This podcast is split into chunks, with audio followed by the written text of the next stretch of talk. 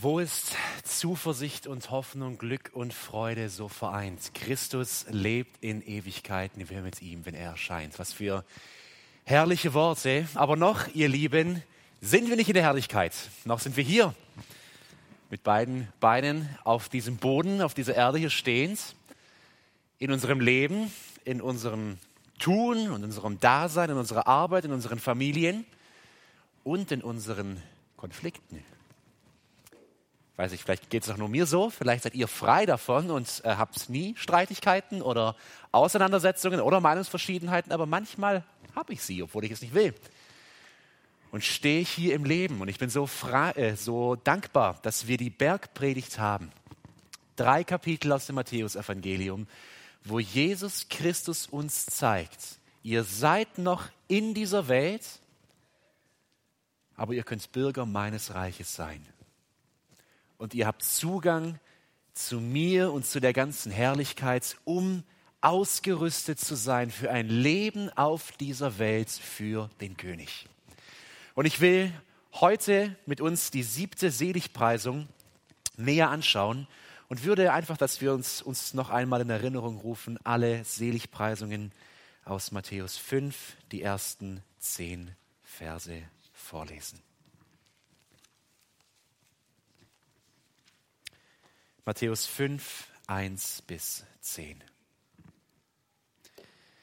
Und als er, das ist Jesus Christus, die Volksmengen sah, stieg er auf den Berg. Und als er sich gesetzt hatte, traten seine Jünger zu ihm. Und er tat seinen Mund auf, lehrte sie und sprach, Glückselig die Armen im Geist, denn ihrer ist das Reich der Himmel. Glückselig die Trauernden, denn sie werden getröstet werden. Glückselig die Sanftmütigen, denn sie werden das Land erben. Glückselig, die nach der Gerechtigkeit hungern und dürsten, denn sie werden gesättigt werden. Glückselig die Barmherzigen, denn ihnen wird Barmherzigkeit zuteil werden. Glückselig die reinen Herzens sind, denn sie werden Gott sehen. Und jetzt der heutige Predigtvers. Glückselig die Friedensstifter, denn sie werden Söhne Gottes heißen.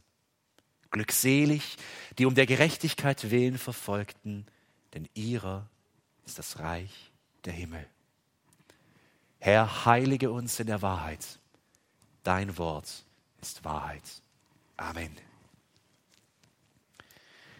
Glücklich sind die Friedensstifter. So habe ich den Titel der Predigt heute genannt. Glückselig oder beneidenswert oder glücklich zu preisen sind die Friedensstifter. Ich habe mir in der Vorbereitung der Predigt in verschiedenen Lexika einmal einfach den Begriff Frieden eingegeben, um mal zu schauen, was sagen die Menschen, die schlauen Menschen so was ist eigentlich Frieden und vor allem ja noch spannender, wie bekommt man Frieden? Es gibt ein Kinderlexikon, nutze ich immer wieder auch für die Schüler, das ist wirklich idiotensicher erklärt und ähm, ein ja ganz in einfacher Sprache und hier in diesem Kinderlexikon hannisauland.de, da werden verschiedene Konzepte aus der Politik ganz ganz einfach erklärt und über Frieden, der Begriff Frieden, über den wird hier folgendes gesagt. Frieden halten, wie geht das? Gute Frage, oder? Antwort, es muss dafür gesorgt werden, dass es keinen Grund mehr gibt, Krieg zu führen. Ha, herrlich. Wundervoll, oder? Einfach dafür sorgen, dass man keine Gründe mehr hat, Krieg zu führen. Ja, wieso sind wir nicht früher drauf gekommen? So einfach ist das Ganze. Wie kann man das erreichen? Ja, das ist jetzt die spannende Frage. Antwort, die Menschen müssen sich besser kennenlernen.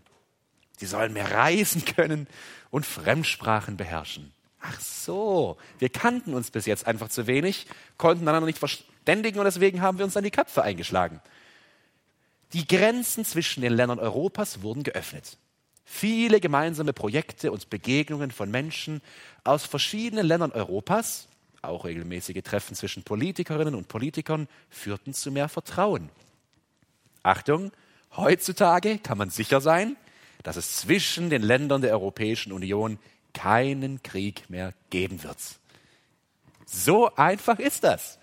Dass Hannibal und Scipio zum Beispiel diesen Artikel nicht schon vor 2300 Jahren gelesen haben, dann hätte Karthago nie Krieg mit Rom führen müssen. Man hätte einfach mehr Projekte gemeinsam gemacht, die Politikerinnen und Politiker hätten mehr miteinander gesprochen und in Karthago und Rom würde man heute noch unter Palmen sitzen. Das wäre so schön gewesen.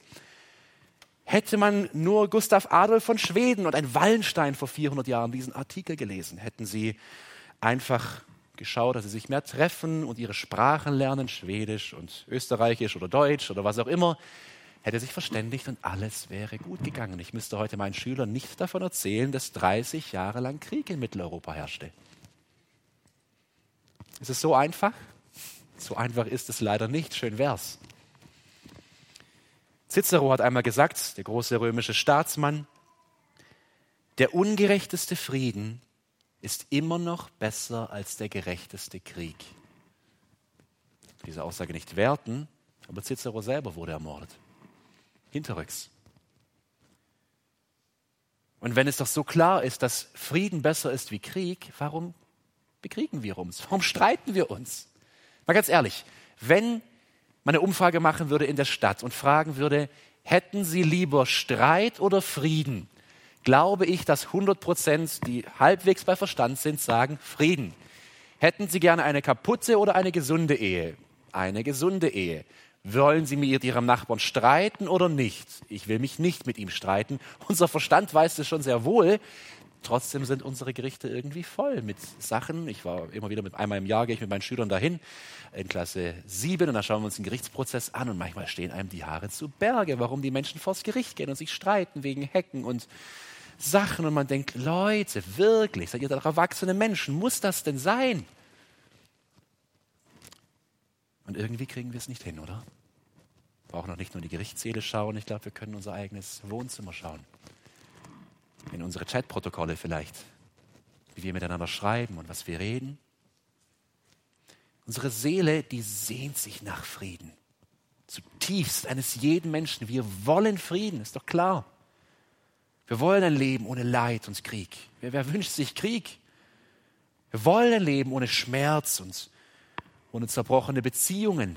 Wer heiratet schon, um mit dem Ziel, sich einmal wieder scheiden zu lassen? Natürlich nicht.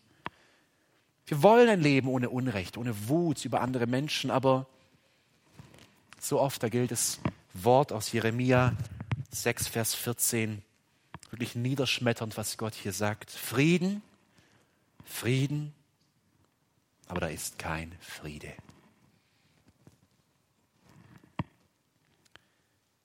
Die Menschen, zu denen Jesus predigte, hier in der Bergpredigt, diese Menschen, sie warteten sehnsüchtig auf Frieden.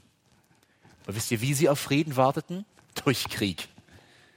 Sie wünschten sich, sie warteten darauf, dass endlich einer kommt und dieses Joch Roms wegnimmt. Und wie? Durch Macht und durch Gewalt. Selbst Johannes der Täufer, ich weiß nicht, ob euch das bewusst ist oder wenn ihr euch jemals beim dem Lesen der Evangelien gefragt habt, warum stellt Johannes der Täufer Jesus diese seltsame Frage, bist du wirklich der Messias? Selbst Johannes der Täufer, der größte aller Propheten, rechnete mit einer mächtigen, siegreichen, eventuell sogar gewalttätigen Wiederauf Erbauung des Reiches Israels. Und als er im Knast sitzt und der Hinrichtung entgegenblickt, da sagt er zweifelnd, Jesus, bist du es wirklich? Weil ich habe eigentlich mit was ganz anderem gerechnet. Was mache ich hier drin? Ich dachte, wir bauen jetzt das Reich Gottes.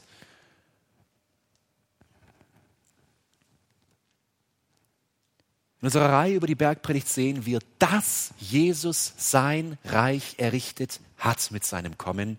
Aber es ist ein Reich auf dem Kopf. Für uns Menschen zumindest. Da steht alles Kopf. Mit allen Dingen, mit denen wir gerechnet hätten von einem Königreich, da sehen wir es genau einmal andersherum. Es ist ein Reich, in das es keine Tür gibt. Ein Reich, das man auf keiner Karte findet. Es ist ein Reich, in das man nur hineingeboren werden kann aber nicht natürlich, sondern geistlich. Es ist ein Reich, in das nur der kommt, wir haben es eben gelesen, der Geist nicht bankrott ist. Der sagt, Herr, hier sind meine Hände. Ich bin arm. Was ich hier drin habe, sind Schuldscheine. Meine Sünde. Darf ich zu dir kommen? Das sind Menschen, die trauern. Nicht unbedingt über das Leid der Welt, da trauert jeder drüber. Sie trauern über sich selbst. Selig sind die Trauernden. Über ihr Unvermögen, ihre Sünde, ihren Streit. Das sind Menschen in seinem Reich, die haben Hunger und Durst, ein inbrünstiges Verlangen nach Gerechtigkeit, dass die Heiligkeit Gottes und seine Größe in ihrem Leben Realität annimmt. Es sind Menschen, die nach einem reinen Herzen streben, weil Jesus Christus die Möglichkeit geschaffen hat, ein reines Herz zu haben. Und aus dieser letzten Seligpreisung, selig sind die reines Herzens sind, in Vers 8, da lässt sich jetzt ganz logisch die nächste Konsequenz ziehen, wenn es um die Friedensstifter geht. Wer nämlich nach der Reinheit strebt, wer die Sünde aus seinem Leben räumt und in der Gegenwart Gottes lebt, in Jesus Christus, der will und wird Frieden suchen. Es geht nicht anders. Denn der Fürst des Friedens, Jesus Christus, lebt in ihm. Was ist ein Friedensstifter? Wörtlich steht hier in Vers 9, glückselig sind die Friedensstifter, steht hier, glückselig sind die Friedensmacher. Die, die Frieden machen, nicht die sich Frieden erträumen, herbeisehnen, wünschen, fühlen, die Friedensmacher, die Friedenstuer, das steht hier. Bei uns in den meisten Übersetzungen übersetzt mit Friedensstifter.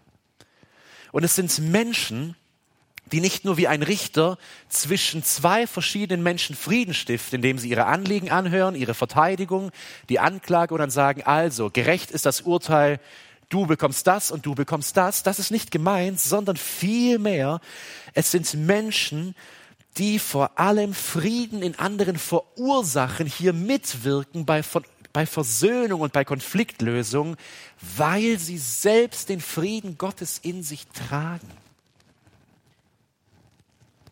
Es sind Menschen, in denen dieses Konzept von Shalom, dieses, dieser Begriff Shalom aus dem Alten Testament wirklich Realität geworden ist. Sehr, sehr häufig finden wir im Alten Testament diese Sehnsucht nach dem Shalom. Bis heute grüßen sich Juden ja damit und sagen, Friede sei mit dir. Shalom. Müssen wir mal ausprobieren. Ich glaube, die Leute würden ganz seltsam reagieren, wenn wir morgen auf der Arbeit sagen, Friede sei mit dir. Denken, was hat er? Denkt er, dass ich, was ich immer Streit verursache? So grüßen sie sich damals und heute Friede sei mit dir. Und dieses Shalom, es meint eine ungestörte, eine geordnete, einen heilen Zustand. Harmonie, Wohlergehen, Glück, Sicherheit, Friede. Und es kommt nicht von irgendwoher, dass wir Menschen uns nach Shalom sehnen. Wir sind für Shalom eigentlich geschaffen. Wir sind nicht dafür gemacht, in Streit zu leben. Gott hat uns anders erdacht und anders erschaffen. Unser ganzes Gefühlsleben, unser ganzer innere Mensch sehnt sich danach, weil da was in uns verloren gegangen ist, weil die Sünde es in uns zerstört hat.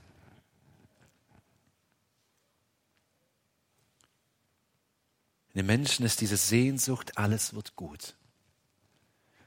Aber dort, wo Shalom ist, wo Gott in seinem Frieden ist, da ist dieses alles wird gut nicht nur eine Floskel. Kennt ihr das? Du klagst dein Leid, ach, wird alles wieder gut. Ach, sei still, komm schon. Was ist das für ein Satz? Was soll das bringen? Alles wird gut. Wenn ich einen Familienangehörigen verloren habe, dann wird nichts einfach gut. Aber wo Shalom ist, da wird alles gut, weil Gott gut ist. Merkt ihr, da kommt ins Leben, in unsere Konflikte, in unser Hadern die Realität Gottes und sein Friede. Und die Frage für die Predigt heute ist, wie kommt Shalom, wie kommt dieser Frieden in dein und in mein Leben? Der erste Punkt, den wir uns gemeinsam anschauen wollen, ist der Punkt, ich müsste dich bitten weiterzuklicken, Willi, es funktioniert gerade nicht. Jesus Christus, unser Friedefürst. Die Menschen, wie ich gerade schon sagte, warteten auf Shalom, warteten auf das neue Königreich Jesu Christi oder des Gottes, das kommen wird im Alten Testament. Und sie warteten darauf, weil im Alten Testament sehr, sehr häufig über dieses neue Friedensreich gesprochen wurde. Und in diesem Friedensreich, da würde jemand kommen, der der Friede Fürst genannt wird. Wir kennen diese Stelle, wir singen es ja im Lied Jesus höchster Name. Das ist ein Zitat eigentlich dieses Lied aus Jesaja 9, die Verse 5 und 6. Lass uns das mal lesen, was da steht. Und die Menschen kannten die Verse, ein Petrus und ein Johannes und die Schriftgelehrten zur Zeit Jesus, die kannten die Verse und sie warteten auf ihn. Wir kennen ja diese Verse aus Jesaja 9, 5 und 6, vor allem in der Adventszeit. Denn uns ist ein Kind geboren. Ein Sohn ist uns gegeben und die Herrschaft ist auf seiner Schulter. Welche Herrschaft? Er heißt Wunderrat, Gott hält, ewig Vater. Und jetzt das Wort Friedefürst, der König des Friedens auf dass seine Herrschaft groß werde und dass der Friede auf kein Ende habe auf dem Thron Davids und in seinem Königreich, dass er stärke und stütze durch Recht und Gerechtigkeit von nun an bis in Ewigkeit. Sie warteten auf den Friedefürsten. Und Jesus kam als Friedefürst. Wie hat Jesus Frieden gemacht? Zwischen wem hat er Frieden gemacht? Könnten es einmal in einer senkrechten sehen und einmal in einer waagrechten. In allererster Linie musste Jesus als der Friedefürst kommen und Frieden machen zwischen Mensch und Gott. Ich weiß nicht, ob du dir dessen bewusst bist, aber du lebst, wenn du geboren wirst, nicht einfach in einem neutralen Zustand in Bezug auf Gott. Hab ihm ja nichts getan sondern zwischen dem Menschen und zwischen Gott steht Feindschaft. Da ist Krieg. Auch wenn wir diesen Krieg nicht offensichtlich führen die wenigsten wissen, dass da Krieg ist, aber es ist Krieg da. In Kolosser 1, Vers 22, da wird uns das ganz klar gesagt, dass Gott uns hier nicht von oben zuschaut und sagt, ja macht mal, wie ihr halt wollt, sondern dass hier ein Konflikt steht, der tiefer geht wie jeder andere Konflikt. Kolosser 1, die Verse 19 bis 22. Denn es hat Gott gefallen, alle Fülle in ihm, in Jesus Christus wohnen zu lassen und durch ihn alles zu versöhnen zu ihm hin. Friede mit Gott, darum geht es. Indem er Frieden machte, und wie machte er Frieden? Durch sein Blut am Kreuz. Er hat Frieden gemacht zwischen Gott und Mensch, nicht in einem Gerichtsprozess, nicht durch eine Schlichtung. Er setzt mir erstmal beide Parteien zusammen.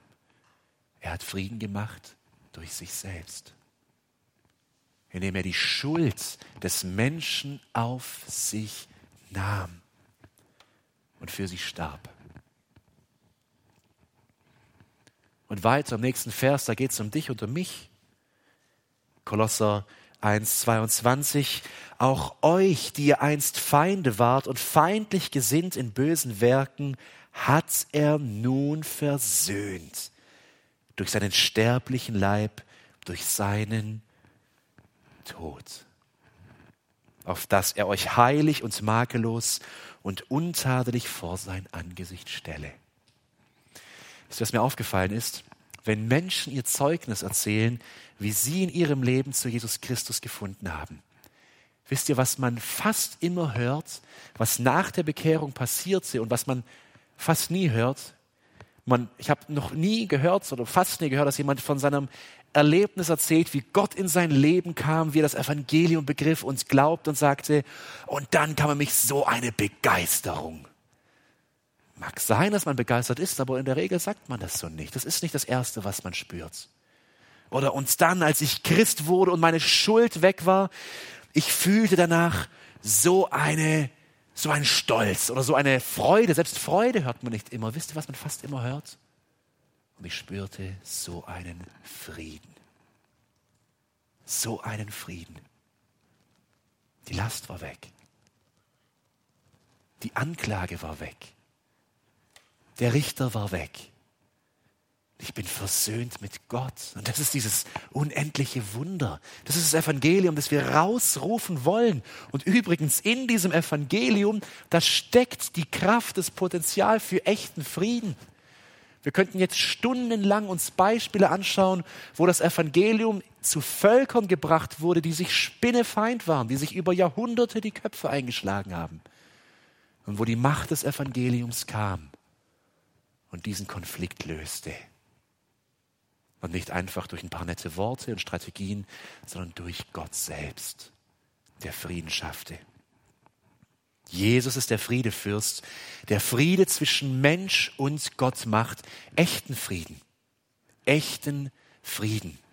Aber Jesus Christus ist auch der Friedefürst, der horizontal zwischen Mensch und Mensch Frieden macht.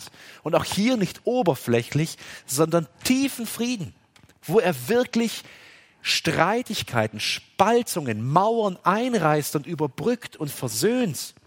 Das lesen wir in Epheser 2, 14 bis 17. Da geht es zuvor um die Herrlichkeit des Evangeliums, wie die Kraft Jesu in den Menschen kommt und ihn rein macht und reich macht in himmlischen Örtern schon jetzt. Und als Konsequenz des Evangeliums sagt Paulus an die Epheser, ja, Christus selbst ist unser Frieden.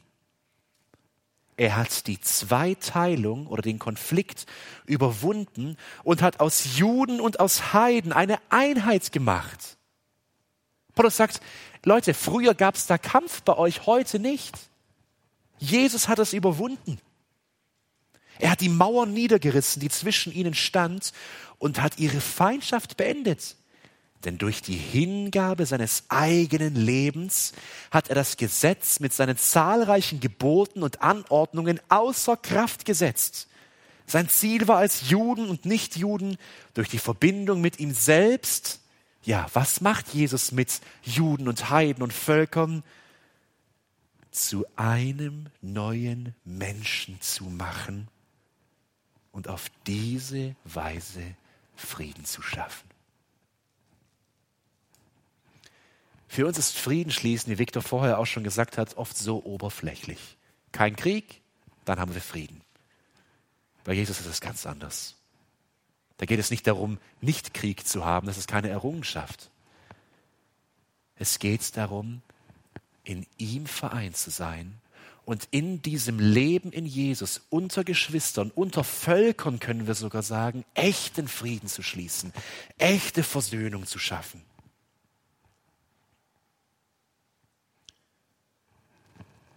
wenn Jesus der Friedefürst ist, von dem wir gelesen und gehört haben,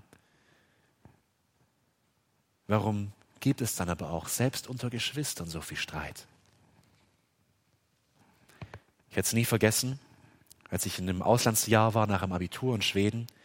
Ich habe dort in einer Bibelschule gearbeitet als Hausmeister, keine besonders hohe Stellung und war da auch ziemlich fehl am Platz eigentlich, weil ich damals nicht wirklich bauen konnte und ähm, eher Lieder schreiben und Gitarre spielen wollte, aber jetzt war ich halt da und musste irgendwie zurechtkommen.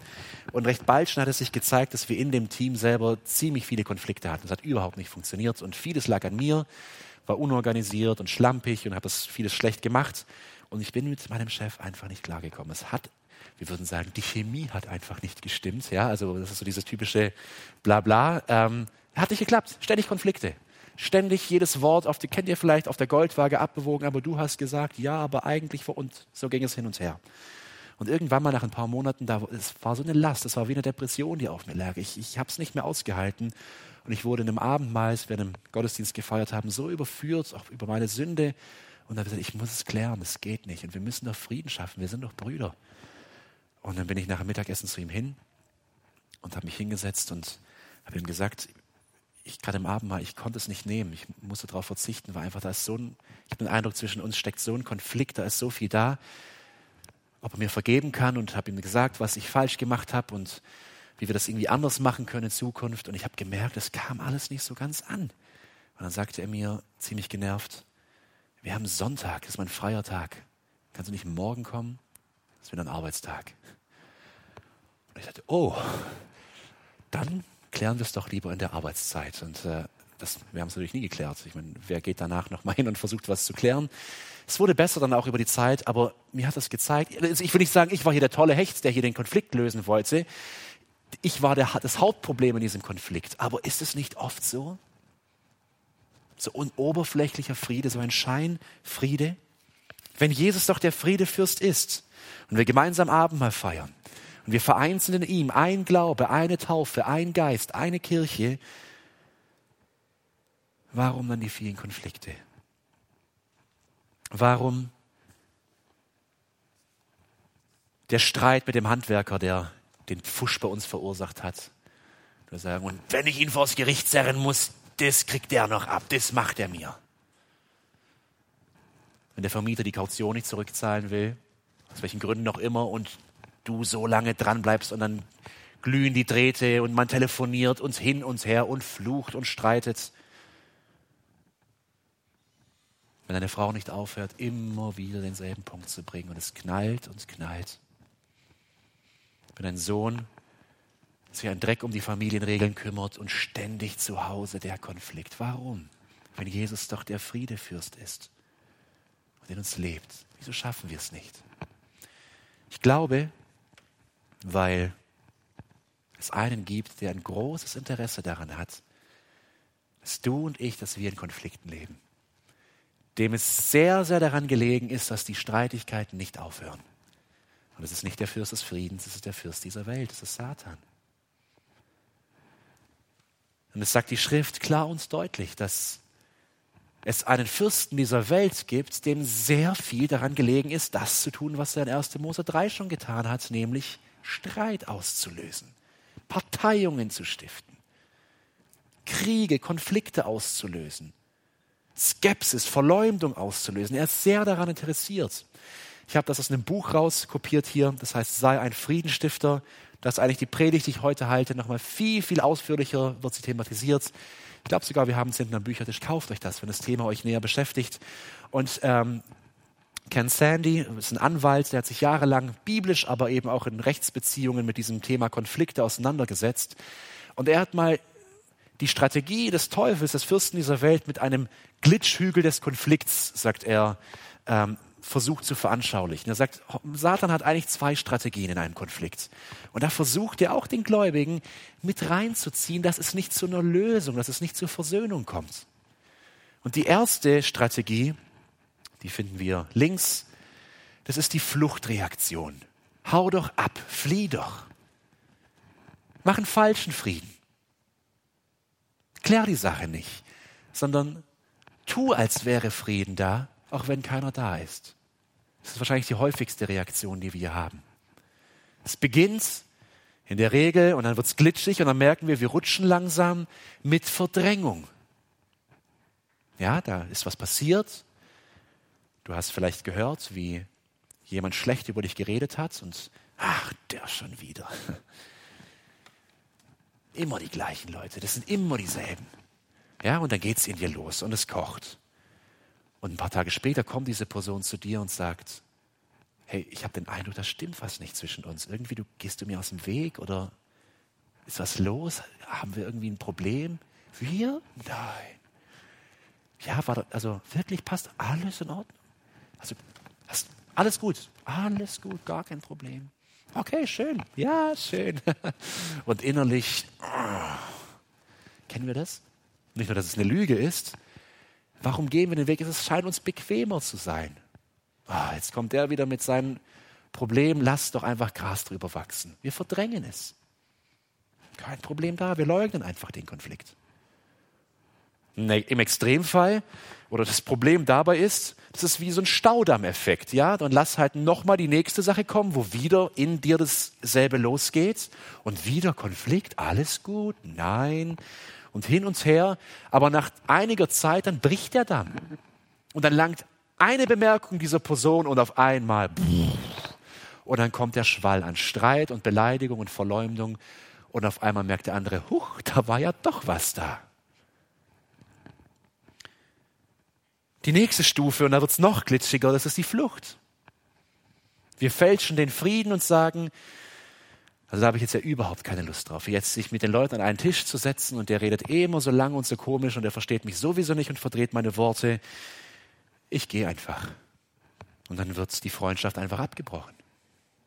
Und dann wird die Arbeitsstelle einfach gekündigt. Und dann wird die Scheidung eingereicht. Dann wird die Gemeinde gewechselt. Und oberflächlich scheint alles wieder in Ordnung zu sein. Aber eigentlich ist es wie so ein Unkrauteffekt. Da ist das ganze Unkraut gekommen und das sieht jeder, da ist offensichtlich was faul. Nehme ich halt das Messer und schneide oben schön alles ab. Ja, ich wechsle die Gemeinde, ich wechsle die Freunde, ich wechsle sonst noch was. Nun, dann komme ich eben in die nächste Gemeinde oder die nächste Ehe oder die nächste Freundschaft und dieselben Wurzeln treiben dasselbe wieder nach oben. Und wir lösen das Problem nicht, wir schieben es einfach auf.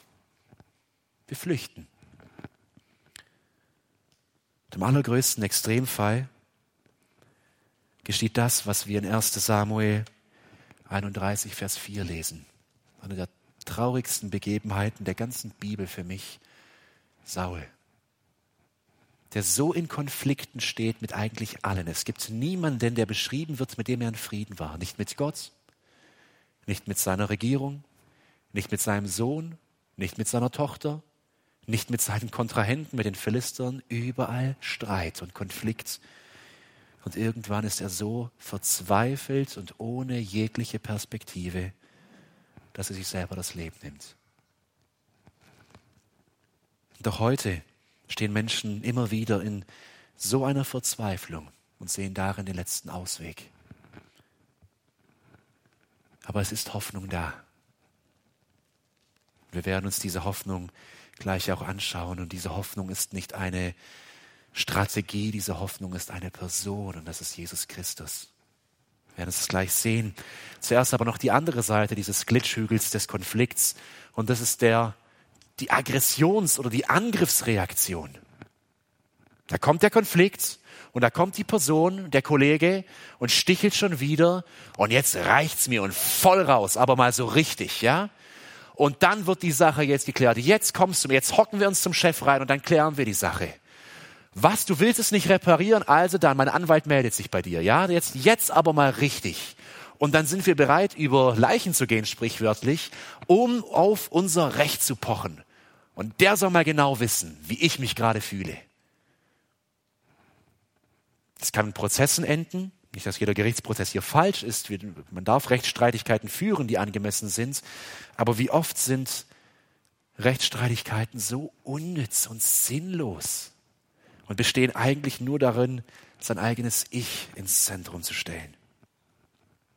Ken Sandy beschreibt in seinem Buch seinen Friedenstifter, wie zwei Gläubige in so einen Konflikt geraten sind, dass sie bereit waren, wirklich vor ein weltliches Gericht zu ziehen. Der eine war der Bauherr, der andere hatte die Firma, hat irgendwas gepfuscht und die haben sich so die Köpfe eingeschlagen, dass sie vor ein Gericht gehen wollten, bis sie sich, bis Ken Sandy eingeschaltet wurde, ist ein Anwalt und Christ und ein kleines Komitee zusammengestellt hat und die beiden an einen Tisch geholt hat und gesagt, Männer, ihr seid Brüder. Ihr seid Brüder im Herrn. Sie haben das so lange thematisiert, bis einer sagt, und wir werden es gleich auch sehen, wie das geht, bis sie ihre Schuld erkannten und keinen Richter mehr brauchten, der hier schlichtet.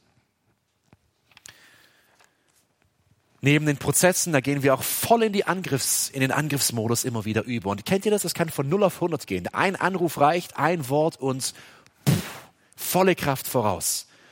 Ja, da wird eingeschüchtert, da wird Gewalt ausgeübt, da wird der Gegner unter Druck gesetzt, verbale Angriffe, Drohungen oder noch viel, viel subtiler Tratsch.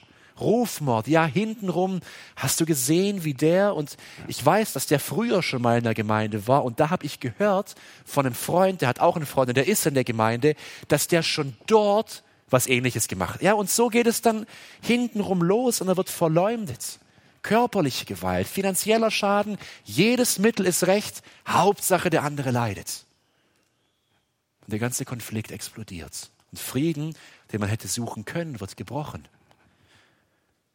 Und auch das kann münden, wie wir in Apostelgeschichte 7 lesen, bei Stephanus.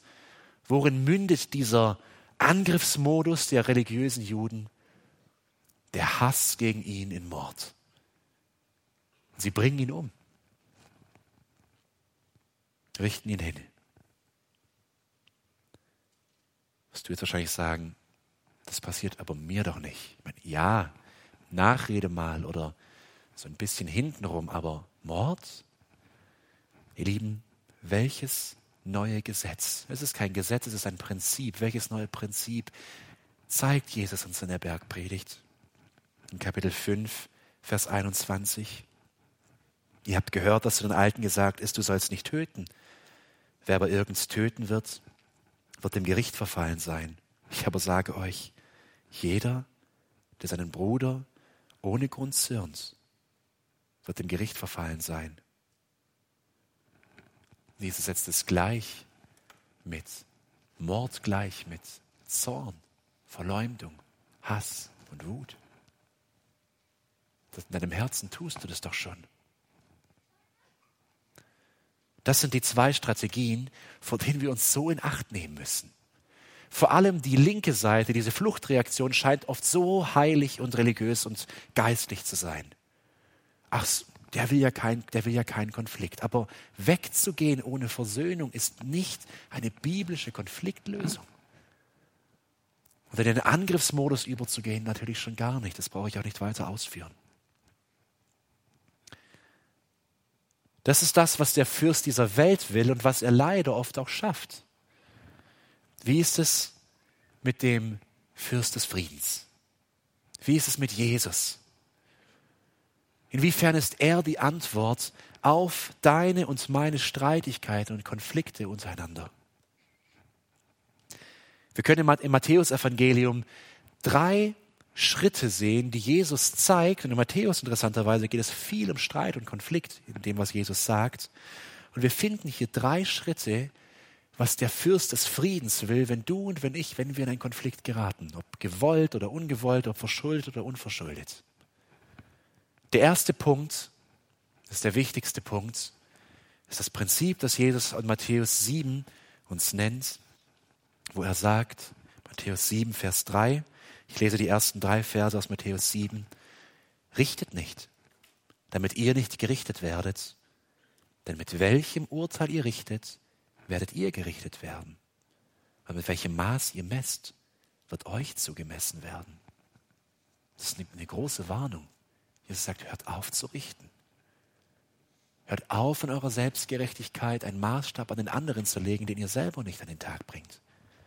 Und dann dieser Satz, was aber siehst du den Splitter in dem Auge deines Bruders, aber den Balken in deinem Auge nimmst du nicht wahr?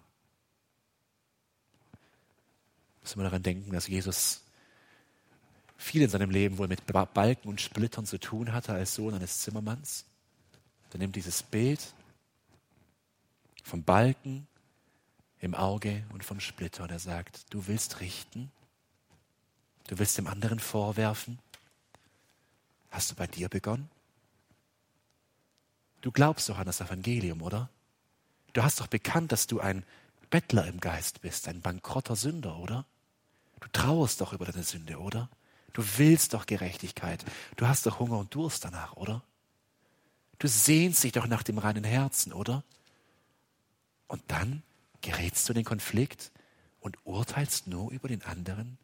Jesus sagt, warum beginnst du nicht bei dir? Nicht, dass du immer die ganze Schuld tragen musst. Es gibt auch wirklich unverschuldete Konflikte und Verleumdungen und Nachreden, die nicht stimmen. Und trotzdem müssen wir bei uns beginnen.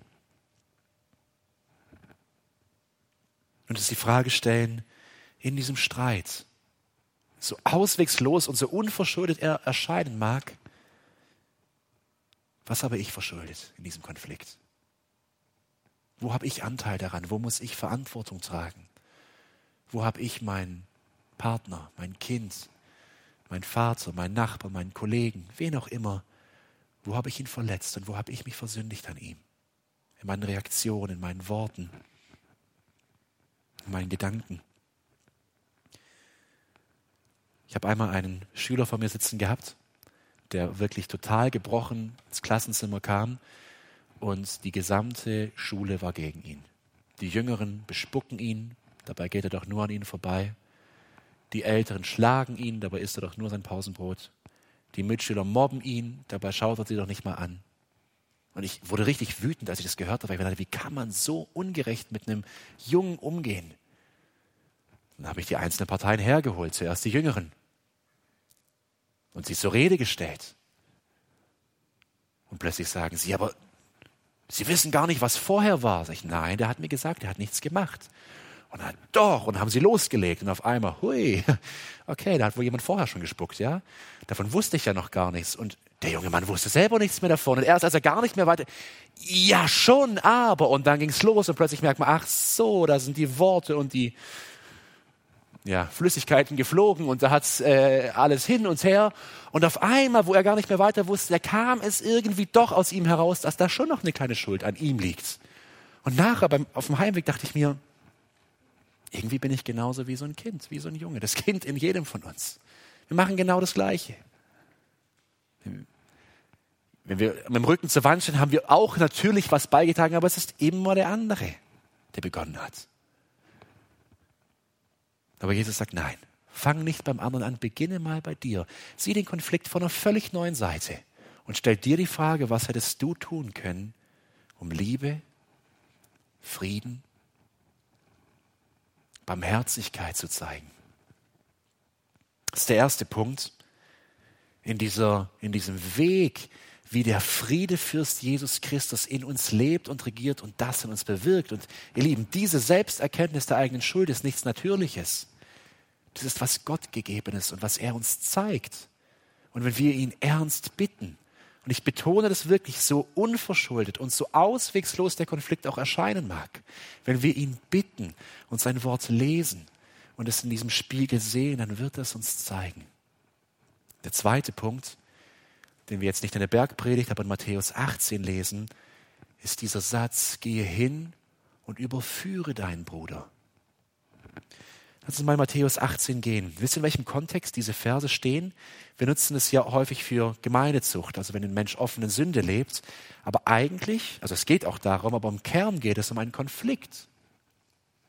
Und im Kontext in den Versen davor, vor 18, Vers 15, lesen wir das Gleichnis von den 100 Schafen. Und wie ein Schaf wegläuft und sich verirrt und ganz armselig in den Dornen hängt.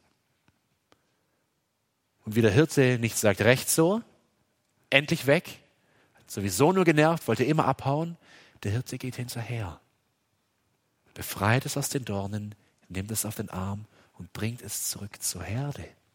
in diesem Kontext sagt Jesus, wenn aber dein Bruder gegen dich sündigt. Also nicht nur, wenn ihr irgendwie einen Streit habt, sondern wirklich, wenn der andere etwas gegen dich tut redet, verleumdet, tut, macht, gegen dich arbeitet, so gehe hin und überführe zwischen dir und ihm allein.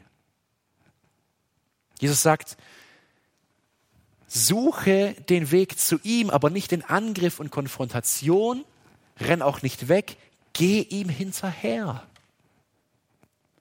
Und dann beginne mit dem ersten Punkt und zieh den Balken aus deinem Auge und sag, in dieser Sache, was letzte Woche passiert ist. Ich muss dir was sagen, mich hat es nicht losgelassen. Und es fällt mir echt schwer gerade, aber ich muss dir wirklich sagen, sorry war nicht so gut. Oder? Nein, es tut mir leid. Was ich gesagt habe, war so falsch und verletzend. Und das hat Gott mir gezeigt. Und ich bitte dich, kannst du mir vergeben?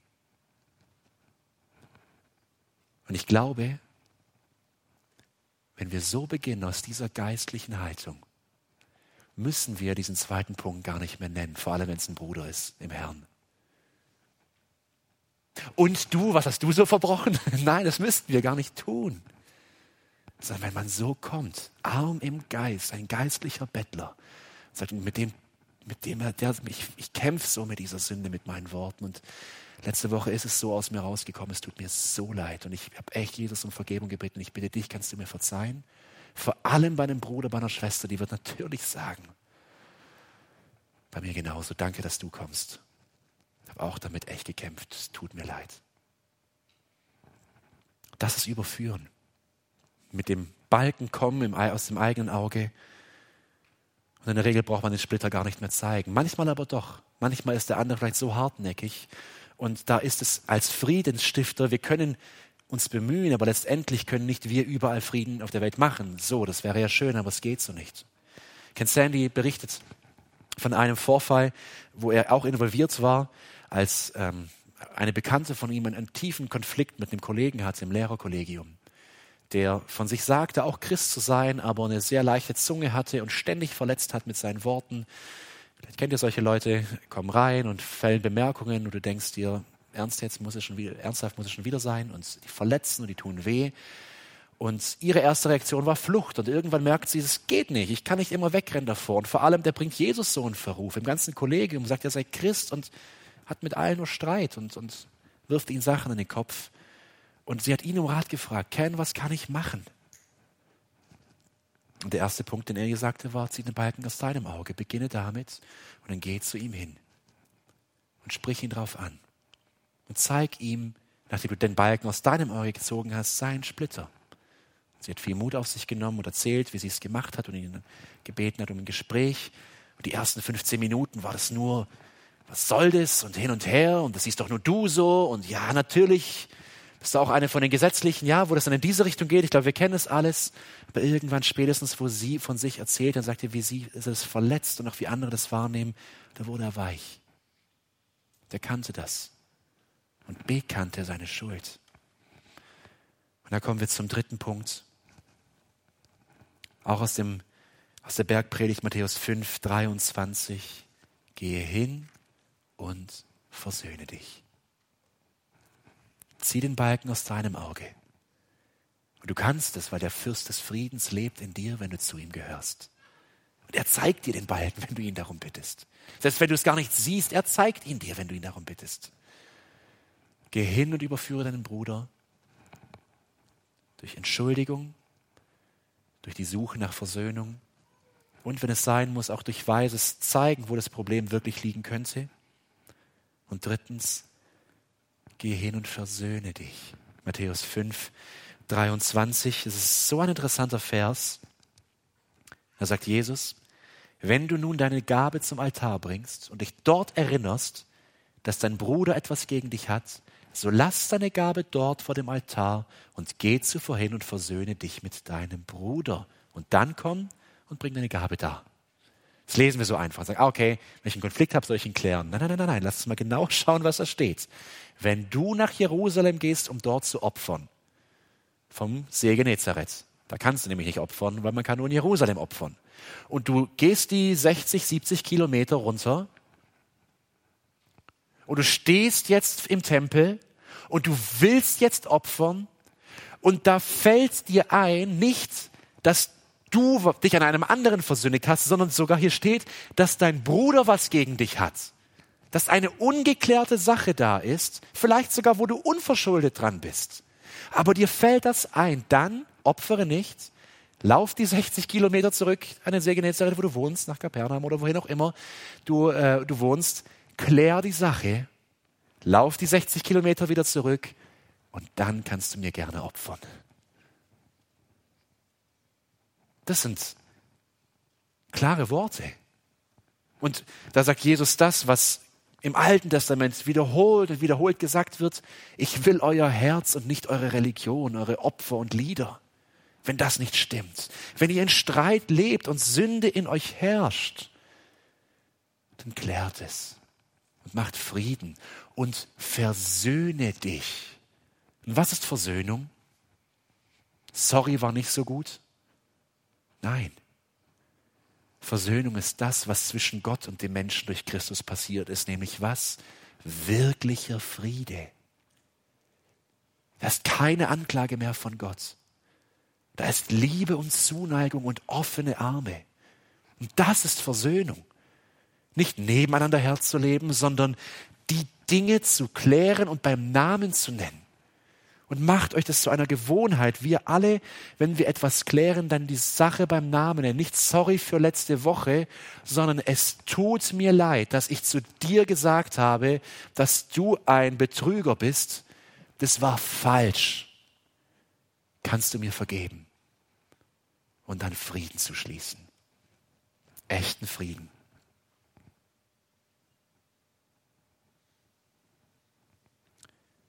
Wilhelm Bunz kennen ihn vielleicht auch als den Bibelraucher.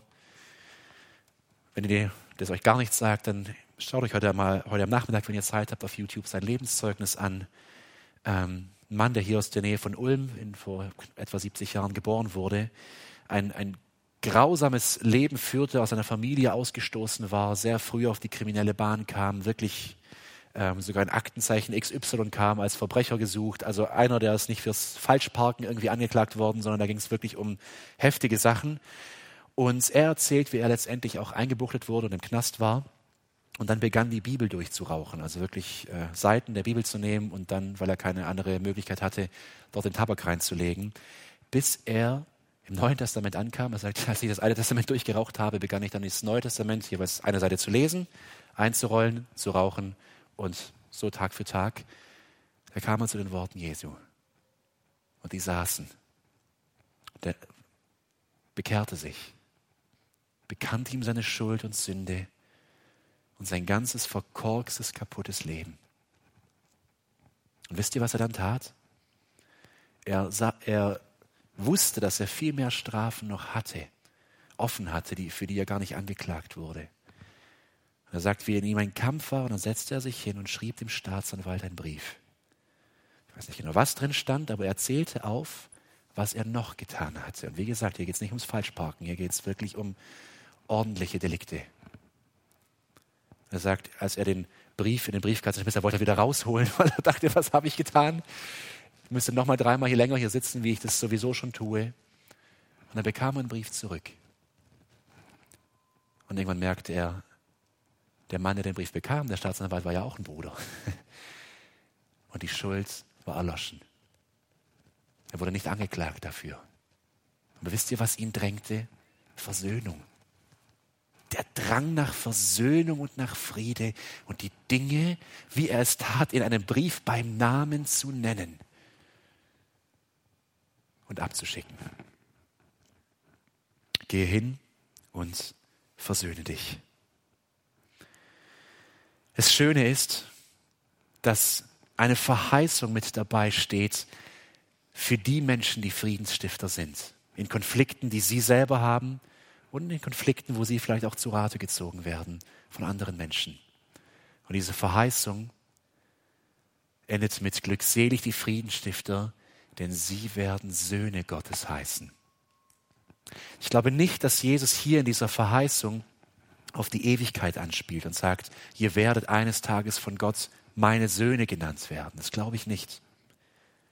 Sondern wir sehen ähm, aus dem Kontext und vor allem auch in Kapitel 5, Vers 45, dass hier das Wort Sohn dafür gebraucht wird, dass man sagt, das ist mein Familienglied, Mitglied. Ich identifiziere mich mit dieser Person. Matthäus 5, 45, also im selben Kapitel, da sagt Jesus, ich aber sage euch, liebt eure Feinde und betet für die, die euch verfolgen. Warum? Damit ihr Söhne eures Vaters werdet. Wir werden nicht Söhne Gottes, indem wir jetzt unsere Feinde lieben, aber indem wir unsere Feinde lieben und indem wir Friedensstifter sind, sehen die Menschen uns als Söhne des lebendigen Gottes an, als Familienmitglieder dessen, der der eigentliche Friedensstifter ist. Da wird dieser Mensch gesehen und wahrgenommen, wie er anders ist, wie er nicht nach Revanche sucht und nach Konflikten und wie er nicht wegläuft, sondern Dinge beim Namen nennt. Und man sieht in dir und mir Christus, Jesus. Und sagt, das ist ein, es muss ein Familienmitglied Gottes sein. Das ist so widermenschlich. Und Jesus sagt, und das ist die Folge. Und so könnt ihr wirklich in eurem Umfeld, in euren Familien, in der Nachbarschaft, auf der Arbeit, in der Verwandtschaft Frieden stiften, indem ihr mich als den Friedefürsten in eure Beziehungen holt und auf mein Wort hört. Wir haben gerade genau gesehen, was sein Wort in diesem Fall ist. Charles Quarles, ist ein Kommentator zur Bergpredigt, hat ein Buch darüber geschrieben. Er schreibt, ein Friedenstifter zu sein, macht einen nicht zum Kind Gottes. Aber Friedenstifter sein ist eine zentrale Eigenschaft eines göttlichen Familienmitglieds. Ist herrlich, oder? Ich will dir wirklich Mut machen. Gott sei Dank müssen wir nicht auf das warten, worauf das Kinderlexikon wartet. Es muss dafür gesorgt werden, dass es keinen Grund mehr gibt, Kriege zu führen. Ja, dann gute Nacht, da können wir noch eine Weile warten. Wir können mit Jesus Christus als dem Friedefürsten in unserem Leben in einer Welt leben und akzeptieren, dass die Menschen in den Ketten der Sünde liegen. Akzeptieren, dass wir angegriffen werden. Akzeptieren, dass wir verletzt werden. Akzeptieren, dass wir verleumdet werden. Aber dass wir als Familienmitglied, als Mitglied des Reiches Gottes dort stehen können, in all diesem Konflikt und dem Streit, als Friedensstifter weil der Fürst des Friedens in dir und mir wohnt und regiert. Und ich will dir Mut machen, egal wie ausweglos und wie jahrelang der Konflikt dauert, in dem du steckst, vertraue dich deinem Friedefürsten an. Gehorche und vertraue. Eins geht nicht ohne dem anderen. Ihm vertrauen heißt auch, ihm zu gehorchen, dass das, was er sagt, in seinem Wort stimmt. Und lauf nicht weg vor den Streitigkeiten und Konflikten und geh nicht in den Angriffsmodus über, sondern sei ein Friedensstifter und kläre mit Jesus in dir diese Dinge. Folge nicht dem Fürsten dieser Welt, sondern folge dem Fürsten des Friedens. Amen. Lasst uns aufstehen und gemeinsam beten.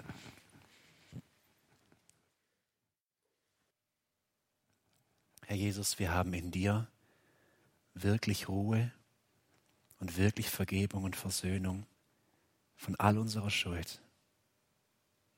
Deswegen schmerzt es uns umso mehr, wenn wir es nicht schaffen, in unserem Alltag auch Frieden zu halten. Wir möchten dich bitten, dass du uns hilfst. Wir wollen uns dir ganz zur Verfügung stellen. Unser Denken, unser Wollen, unser Glauben ganz auf dich ausrichten. Täglich nah bei dir sein, dass dein Friede und deine Ruhe, dein Shalom in uns regiert. Und wir Friedenstifter sein können, die deinem Namen alle Ehre machen, weil dein Wesen uns als Söhne und Töchter von dir auszeichnet. Hilf du uns, Frieden zu halten, Frieden zu stiften und für deinen Namen alle Ehre zu suchen. Amen.